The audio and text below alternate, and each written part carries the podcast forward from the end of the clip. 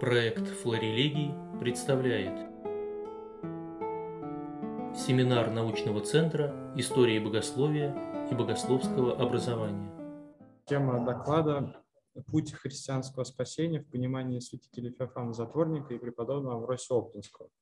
Э, но на самом деле я хотел бы э, вот, э, включиться в проблему актуальную и на самом деле еще неразрешенную на сегодняшний день о, о, о вот, оппозиция э, богословия опытного и богословия школьного, и э, рассмотрев э, сатирологическую проблематику в духовном наследии святителя Феофана как яркого представителя школьного богословия XIX века и его современника преподобного Амбросия, явившего образец опытного познания Бога.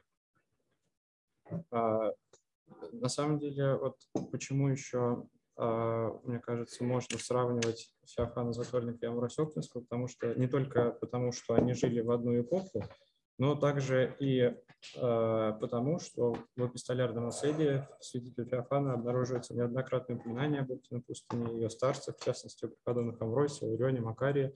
Более того, святитель Феофан э, рекомендовал к прочтению э, на тот момент уже опубликованные письма старца Макария, но, вероятно, более важным вот для данного контекста является короткая переписка святителя Феофана с э, отцом Климентом Стергольмом, писавшего от имени э, бывшего уже на тот момент прокурора Синода Толстого по поводу некого текста неизвестного автора 17 или 18 века о покаянии. И вот в ответном письме святитель Феофан пишет следующее. Слово покаяние прочитано мною не раз. Оно назидательно, особенно к концу, и читаться может не без пользы. Но я не нахожу, чтобы предмет был осмотрен и изложен обстоятельно. Что до опытных указаний, ожидайте их от оптинских старцев. Беру сторону звательную. А, то есть вот, а, интерес вызывает именно последняя фраза святителя Феофана, который, э, как представляется, свидетельствует о том, что сам Преосвященный вот, э, относил оптинских старцев к вот тем монашествующим, которые следуют по опытному пути богопознания. И также вот на самом деле была, можно сказать, такая заочная э, полемика между святителем Феофаном и преподобным Авросием.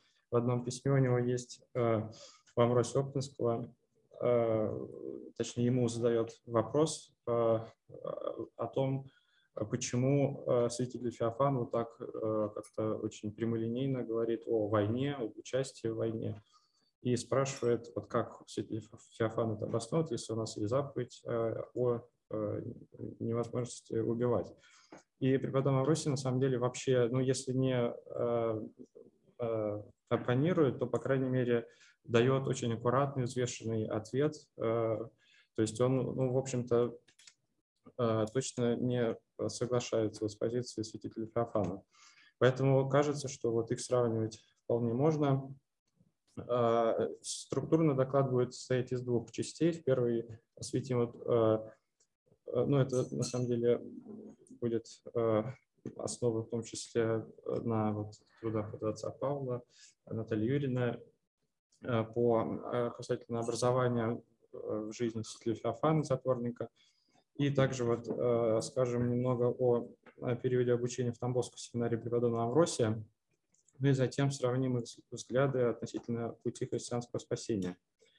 Э, святитель Феофан, затворник, основное образование получал в Киевской духовной академии в период с 1837 по 1841 год. Во время его обучения в академии действовал устав от 1814 года, сформированный в рамках духовно-учебной реформы 1808-1814 годов, с точки зрения обучения акцент ставился на богословские науки, в частности, особое внимание уделялось изучению священного писания и его толкованию.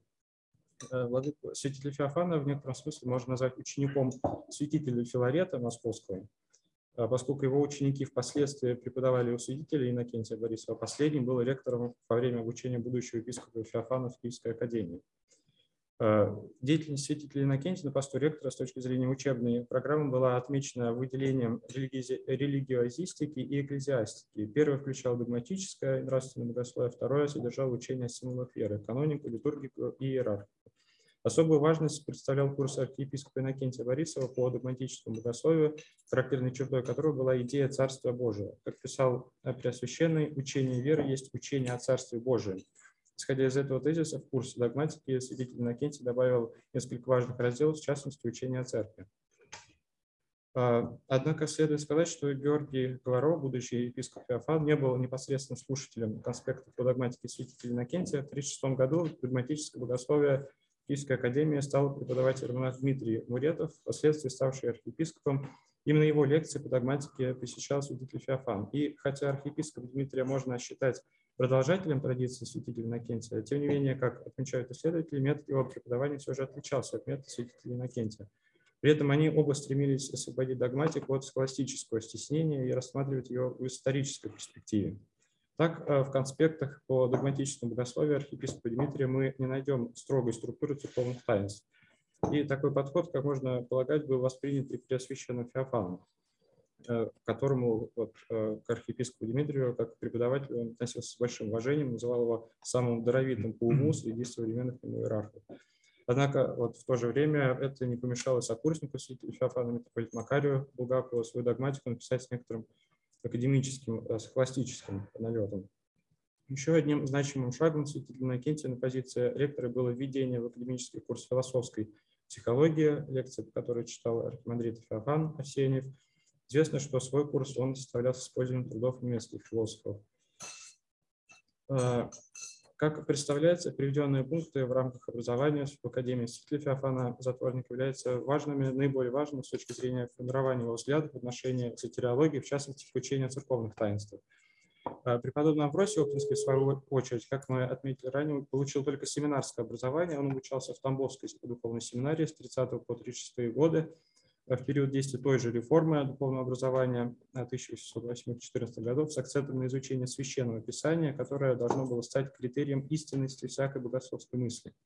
И забегая вперед, можно утверждать, что это интенция духовно-учебной реформы, священное писание как основание духовного образования в существенной степени отразилось на титулярном наследии Оптинского старца.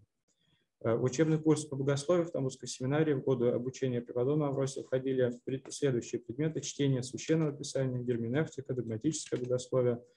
Э, относительно догматического богословия стоит добавить, что на тот момент в семинарии не было найдено адекватного пособия по этому курсу, поэтому рекомендовались использовать такие руководства, как э, епископа Феофилакта Борского, архиепископа Сильвестра Лебединского, а также труды вот в этой области богословия архиепископа Феофана Прокоповича и православное учение Макария, и, скорее всего, имеется в виду церковь Восточное православное учение архимандрита Макария Петровича.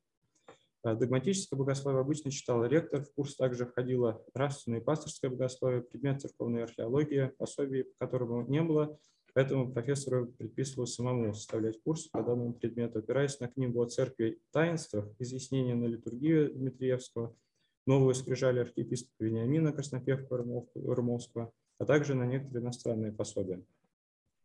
А, к сожалению, не сохранились какие-либо тексты семинарского этапа в жизни преподобного Амвросия, поэтому, а, конечно, не можем с уверенностью заявлять о степени влияния того или иного учебного материала на оптинского старца, но по его письмам все-таки можно будет понять, что школьность в них отразилась в наименьшей степени. А, вот в завершение данной части доклада следует сказать об отношении к духовному академическому образованию святителя Феофана и преподобного Амвросия. А, Преосвященный Феофан, еще будучи семинаристом Академии, не всегда отличался стремлением к учебе, тем не менее он действительно обладал писательским даром. Это было понятно уже по самым ранним его трудам, надо сказать, что святитель Феофан сам это осознавал, поэтому воплощение своих интеллектуальных и писательских способностей он видел свой духовный путь и служение Церкви Божией. Вместе с этим святитель Феофан э, видел опасность в смелом э, переосмыслении священного предания. По этому поводу он пишет следующее. «Безопасно ли богословствовать по-немецки? Нет, того гляди, что попадешь под клятвы, положенные на своих умников соборами. Э, преподобный Амвросий не писал тексты научного формата, если не считать вот работы, э, неизвестной работы в период обучения в семинарии, э, ну, которые, вероятно, были. Основное его духовное наследие составляют письма, но также можно отдельно выделить три сочинения Оптинского старца, написанные в конце 50-х годов под руководством старца Макария и от его имени на актуальные на то время темы, связанные с католичеством и протестанством, как уклонившихся от истинной ветвей христианства. Предельно осторожная позиция преподобного Амвросия по отношению к научной деятельности и вообще академическим знаниям, вероятно, связана с его убежденностью о том, что Дух Христов не обязательно приобретается только теми, кто имеет правильное и истинное видение догматов веры христианской. В этом смысле обучение в такой добродетели, как смирение, является для старца куда более важным делом, чем получение высшего духовного образования. При этом к самому духовному образованию преподобный, преподобный Амвросий относился положительно. В своих письмах старец не раз рекомендовал к прочтению э, православное исповедование Петра Могилы, по-доброму вспоминал годы своего обучения в Тамбове и своих преподавателей. Ну вот, кратко затронув вопрос образования святителя Феофана преподобного Амвросия, перейдем к анализу их взглядов относительно христианского спасения. А, ну, вот мы начнем, я начну тогда с преподобного Амбросия и завершу святителем Феофаном. Для того, чтобы наследовать блаженную участь в жизни будущей, с точки зрения преподобного Амбросия, имеет значение не только внутреннее совершенствование, но также стремление к внешней благонравности. Оптинский старец объясняет это следующим образом. Как Господь прежде создал из земли тело человека, а потом уже вдохнул в его бессмертную душу, так и внешнее обучение и видимое благоприличие предшествует душевному благоустроению. Соотношение внешнего и внутреннего отец Амвросий объясняет посредством слов апостола Павла «Аще внешний наш человек тлеет, а бачи внутренний обновляется по все дни». И слово «тлеет» преподобный Амвросий понимает по сути буквально, поэтому к внешним средствам, способствующим достижению внутреннего христианства, преподобный относит истончевание постом и другими подвигами, несение различного рода скорби, искушений, терпения, болезней, а также сохранение очей и ушей, и особенно содержанием языка. Наиболее важными среди этого являются болезни и скорби. Без них путь спасения, по мнению преподобного Авросия, невозможен. Через телесные заболевания происходит очищение души, болезни напоминают человеку о будущей жизни и являются средством, приводящим его к самой ценной для старца добродетели – смирению. Гордость, гордость же одна заменяет все пороки, как и одно смирение спасает человека, пишет старец Амвросий. Смирение также может заменять труды телесные, которые без смирения не приносят никакой пользы. Несение всевозможных скорбей и испытаний, с которыми обращались к оптинскому старцу, имеет тот же духовный результат, что и терпение болезни. Господь устрояет нашу душевную пользу часто и через неприятные обстоятельства, писал преподобный. Более того, скорби и болезни, случающиеся с человеком в земной жизни, могут избавить его от прежних грехов и страданий вечных. Мы же терпим скорби временные, чтобы избавиться от скорби вечных, как устрояет от нас, у нас промышляющий Господь, наводя различные у нас искушения, к очищению нашему и к обучению духовному, чтобы возбудить нас веру опытную и живую. В этом контексте старец приводит пример с благоразумным разбойником, спасению которого предшествовали сознание своей вины и тяжелые муки. Значимость скорбей и неудобств преподобный старец объясняет апостольской заповедью «друг друга тяготы носите, и так исполните закон Христов», подчеркивая, что только в этой заповеди есть э, добавление «и так исполните закон Христов». Любой вид аскетизма, в том числе и пост, а также различные скорби и тяготы, направлены на внутреннее обновление и служат неким индикатором, который будет показывать, насколько человек готов следовать за Христом. В этом смысле важным является ссылка преподобного Амвросия на цитату из Евангелия «Не приидо был врищий мир на землю, но меч». Ей отец Амвросий подтверждает неизбежность скорбей, лишений на спасительной стезе, которые посылаются человеку по промыслу Божию и выявляют в нем направление его воли. Если нет расположения к благочестивой жизни, то следует себя заставлять к осуществлению ее принципов. Когда человек ограничивает себя даже в самом малом, он тем самым отсекает свою волю и уподобляется Христу. Таким образом, путь спасения не может представляться широким и пространным, а только тесным и прискорбным. Однако, несмотря на необходимость внешнего воздержания, тернистости пути спасения, в письмах старца Амвросия явно прослеживается тенденция к среднему или царскому пути. Старец советует вспоминать слова Спасителя о мудрых змеях, чтобы достигать цели не во всем, а хотя в главном или в чем возможно. А также утверждает, что Господь смотрит на одно только намерение к благому. Он старается в мире жить по-христиански, но вы сами знаете, сколько среди мира препятствий и от того великая борьба. От этой борьбы бывает в человеке уклонение, если не на шуя, то на десное. Путь же настоящий средина. Э, Важным является идея, взятая преподобным из псалмов Давида, заключающаяся в том, чтобы прежде всего уклониться от совершения зла, а только потом постараться сотворить добрые дела. Старец, рассуждая о значении добрых дел, выстраивает иерархию действия в рамках христианского спасения. Под христианскими делами, разумеется, исполнение животворных заповедей Божьих, которым исправляется сердце человека, а не просто ноги и видимые дела. При оскудении же делания заповедей приемлется смирение, растворенное покаяние. Поэтому помимо внешних средств, ведущих к спасению, вот, понимание пути христианского спасения преподобного Россия в большей степени имеет значение стремление к внутреннему христианству. А святой апостол Павел еще яснее говорит, что не, должно много надеяться на видимое благотворение, а более заботиться о стяжании милосердия в сердце и любви к ближнему, пишет старец. Фундаментом в этом является покорность воле Божией и исполнение его заповедей, целью которых представляется видение своей немощи через это достижение смирения. Сознание своей греховности и немощи и в то же время понимание значения в деле спасения самого Христа чрезвычайно важно для старца Амвросия.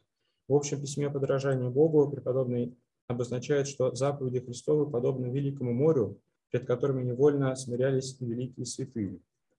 Э, самой распространенной цитатой Старца Амвросия в письмах к мирянам является фраза из творения Петра Дамаскина «Спасение совершается между страхом и надеждой».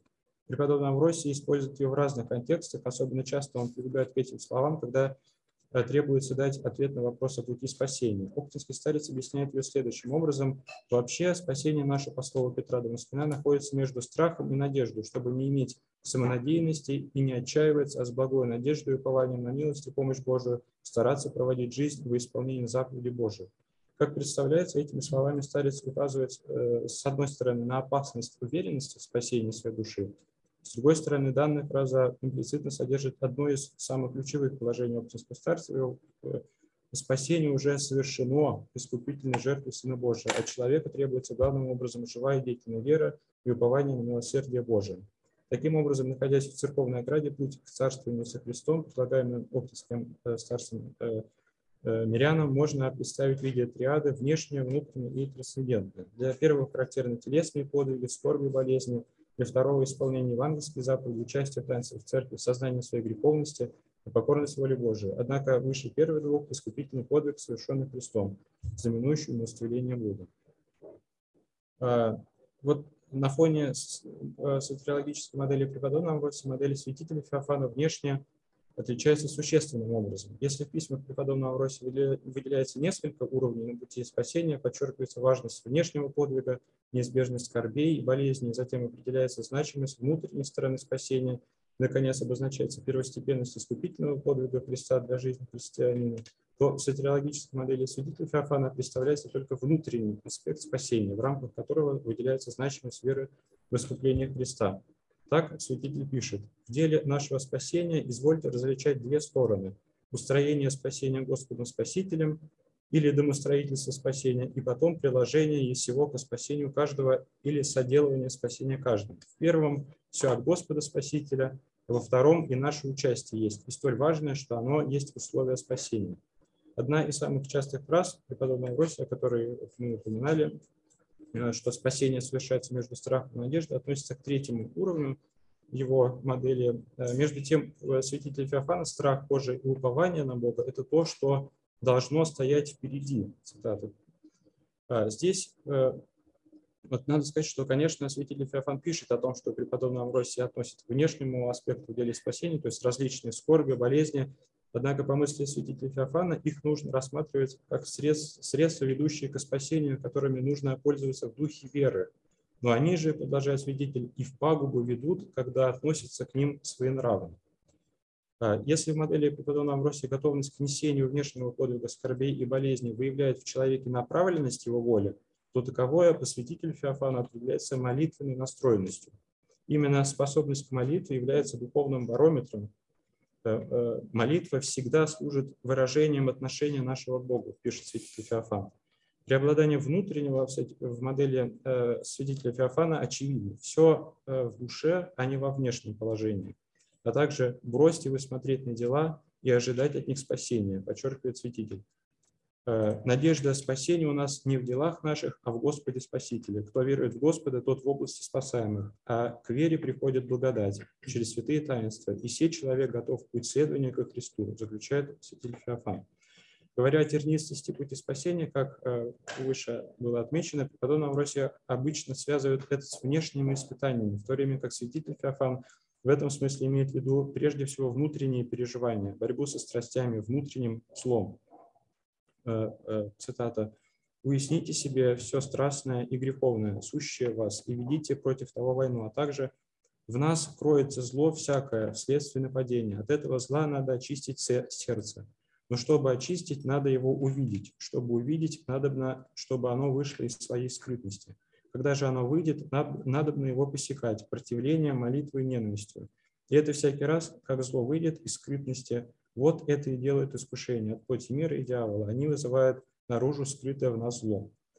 В рамках этой внутренней борьбы важно, как пишет святитель, уяснить все доброе, сущее или долженствующее быть в вас и, восп... и воспитывайте его в себе благодатными средствами. Молитву церковную и домашнюю чтением свящ... Э, э, святых книг и с богомыслием и деланием прилежащих добрых дел, исповедью и причащением.